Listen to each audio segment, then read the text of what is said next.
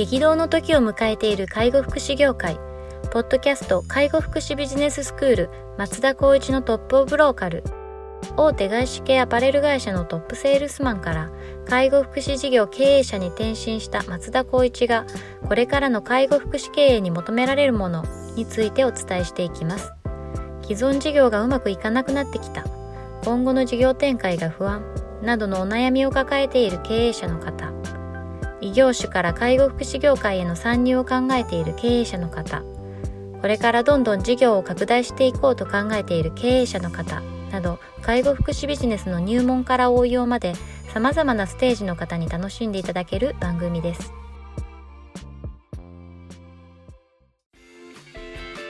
こんにちは。ナビゲーターの松本真二です。ポッドキャスト介護福祉ビジネススクール松田光一のトップオブローカル。トップオブローカルとは介護福祉事業において地域に密着し地域に愛されることで地域のナンバーワンになることです松田さん本日よろしくお願いしますよろしくお願いしますはいえーと、今日はですねニュースを取り上げたいというふうに思っておりますのでいきたいと思いますえー、ケアプラン AI 活用加算の新設を提言というような内容です。えー、いきます。年4回の介護報酬改定に向けて協議を重ねている審議会が3日に実施した関係団体ヒアリングの内容ですと。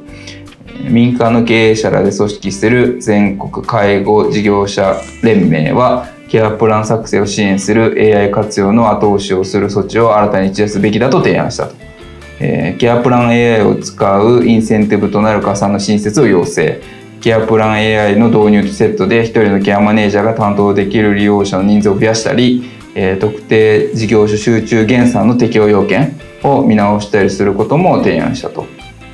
いうような話ですね。で、えー、と介護連の、えー、と斉藤理事長は、えー、と介護現場の生産性向上を図る観点からケアプラン AI の活用が必要だと主張。厚労省に対しサービスの質をしっかり担保することは大前提ではあるがぜひ具体的な検討を進めていただきたいと求めたという内容です。えー、開示連はこのほかペーパーワークの大幅な削減を、えー、停滞することなく実行すべきだと改めて提案強調したと。で昨年10月から導入された介護職の特定処遇改善加算について書類の簡素化やローカルルールの廃止などが必要なのも指摘したというような内容となっております。ケアプランを AI でやったら加算しますというような話ですけど。あのその前にこの冒頭これって、えっと、年4月って何年何月に起きた審議会の話あそういうことですね。はい、2020年4月ですね。2020年の4月ですね。はいで審議会が話した内容はこういったケースだということですね。そうですね。もうでも本当にあの書類のあ、まあ、特定障害改正に関しての書類の関数化やローカルルールの廃止はもうままさしくやってほしいってことと、はい、やっぱり AI って絶対にもうあった方がいいもうできる話だし、はい、もうとにかくプランってなんだかんだ言ってもいろんな多種多様な種類ありますけど、はい、ある程度決まってると思うんですよね。うそれを作るとか、まあ、それこそなんだろうな人に頼るような部分に時間を集中させておいて作業するこういった事務作業はもう本当に簡素化した方が誰にとってもいいことだと思うのでまさしくこれは開示連の理事長が進言していただいたことっていうのはもう大賛成ですよね。あとやっぱりまあ最近もそうですけどいろんな、えーと、ケアマネージャー事業所の方とお話をすると、はい、まあ正直言ってもう仕事が多すぎる。言いますよね。うん、しそのコミュニケーションが一番大事なのにコミュニケーションに時間が本当にどれぐらい取れるんだろう。2割ぐらいしかないんじゃないかなみたいなことも言っていて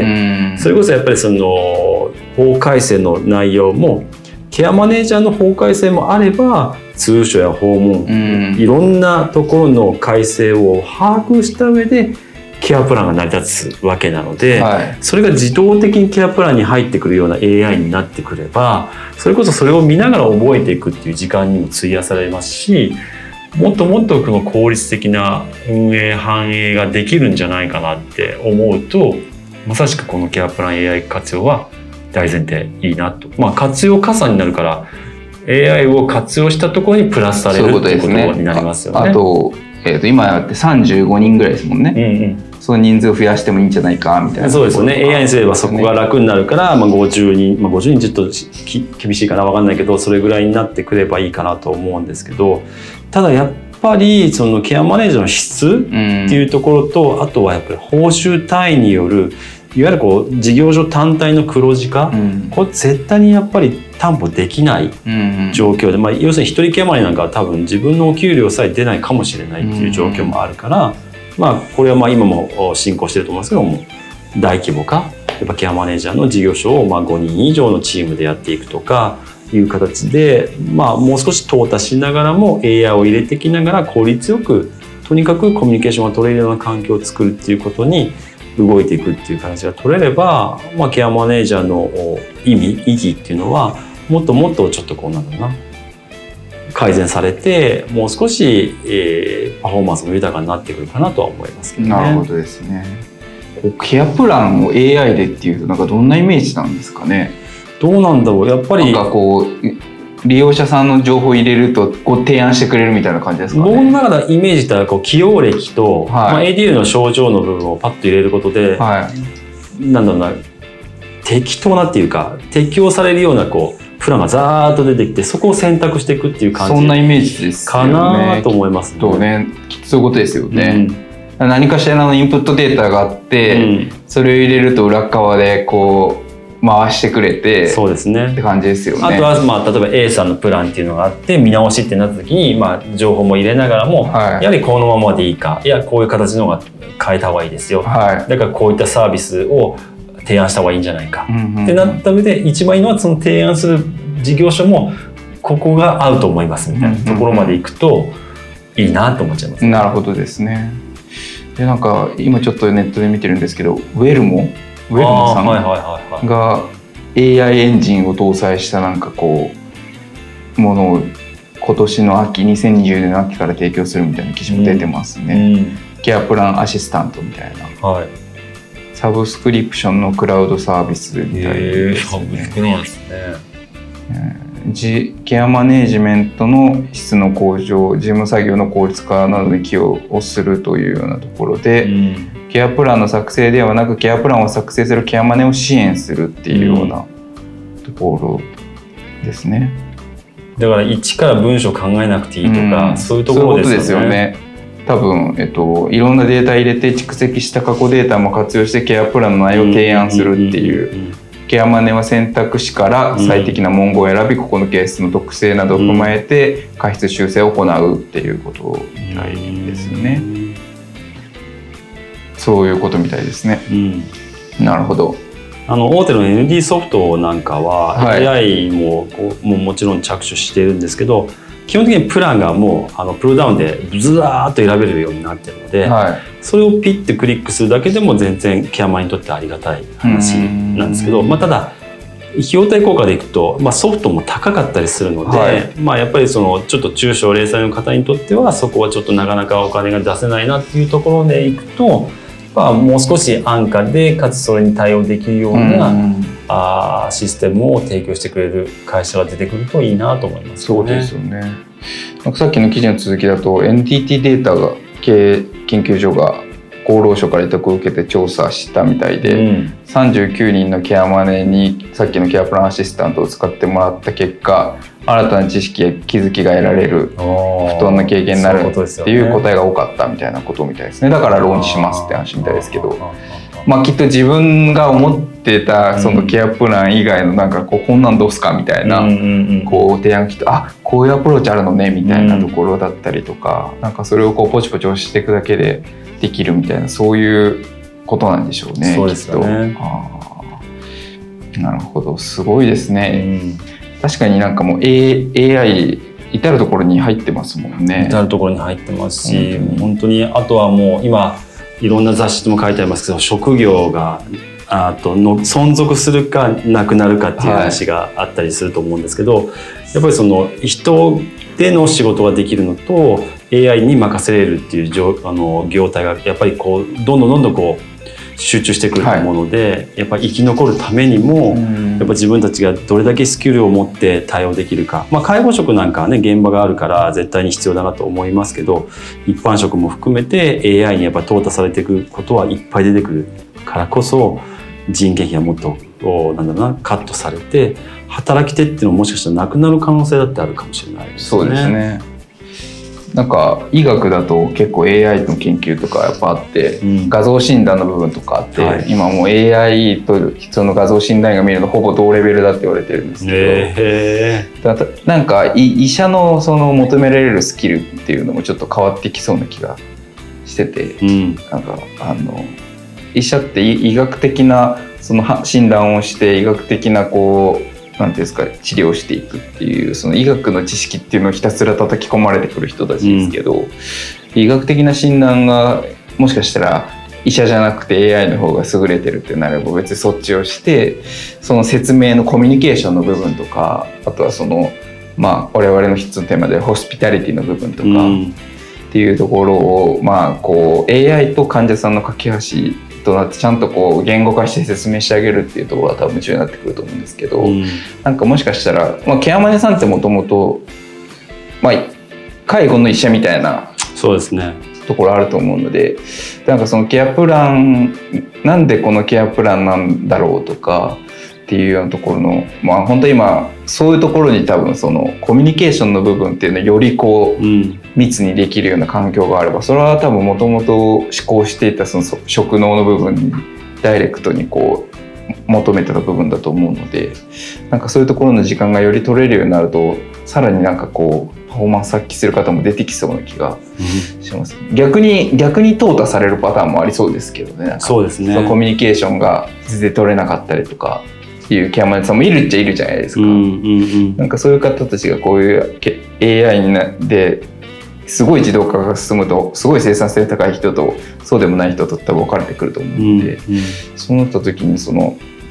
コミュニケーション能力がないっていう人たちはあの清マネさんちょっといいわみたいな感じに今まで以上になっちゃったりとかそうですね。ありえますよね。ありえますね。さっきの医療の話ですけどやっぱりドクターってもちろん医学のことを叩き込まれていってかつここに説明力を求められている状況であるから、はいやっぱ人間なので例えばやっぱり嫌な患者さんだったら感情が入っちゃうからいい診断って僕できないような気がするんですね。はい逆に言うと例えば大学病院だったらいろんな派閥があってこう例えばこの新薬を使わなきゃいけない。本当だったらこっちの薬使った方がいいのに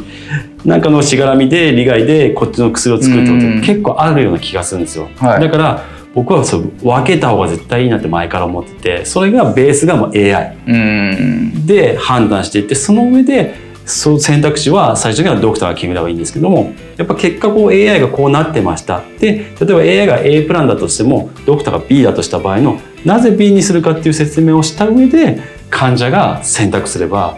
よりなんかこうなんだろうな可視化された上でなんかこうモヤモヤした感じがなくなるんじゃないかなっていうふうに思うので本当にその診断もまあなんかドラマでやってましたけど AI 診断って言って実際はやっぱ人間が見るものだとかって言いながらやり取りはしてましたけど僕はやっぱり判断基準はそういった部分では納得できるような AI っていう部分はこれからもやっぱ浸透してほしいなっていうのはありますよね。ああそういうことですよね。なんかこうわかんないですけど AI が出したこうなんていうんですか例えばケアケアプランのこうで、一番ベストなケアプランこれですみたいなのやってた時に、あれ？自分のと全然違うってなった時うに、ん、どう自分で処理するんだろうっていうそうですよねなんかだからまあそれはやっぱりやっていくべきとして考え方を変えるしかないかもしれないですよね。そういうことですよね。もしくはまあ AI がポーンと出してってもう答えだけじゃなくてそれに対するなんだろうな経緯っていうのがもしちゃんと出てくるんだったらよりいいかもしれないそうですよね。なぜこう選んだかっていうとみたいな。そうなんですよね。AI って結局そこがブラックボックスみたいで、うんなんなんかこう Y の部分が説明できないらしいです、AI です、いこうだからこれを提案してますとかっていうのがなんかこうすごいデータをこう分析してそのデータの結果をポンって出すだけなのでそこのなんか多分新しいジレンマっていうのが出てきそうな気がしますそうですね。要するにこうワードワードを拾っていってそれを統計のデータでバンと答え出すそうですよね。わけだから、プロセスなんかないわけですそうですそうよね。ですそうですそれがなんか自分で今までやってきてるとあこういう経験があってこういうパターンはこうがいいとかっていうそのパターン認識の中で多分いろいろこうあ自分の中のこうアルゴリズムがあって、うん。なんでそれはなんとなくこう説明はできるじゃないですか、うん。こういう時にこういうことがあってさこういう時にこういうことがあったからだからこういうふうにしたいっていうのは。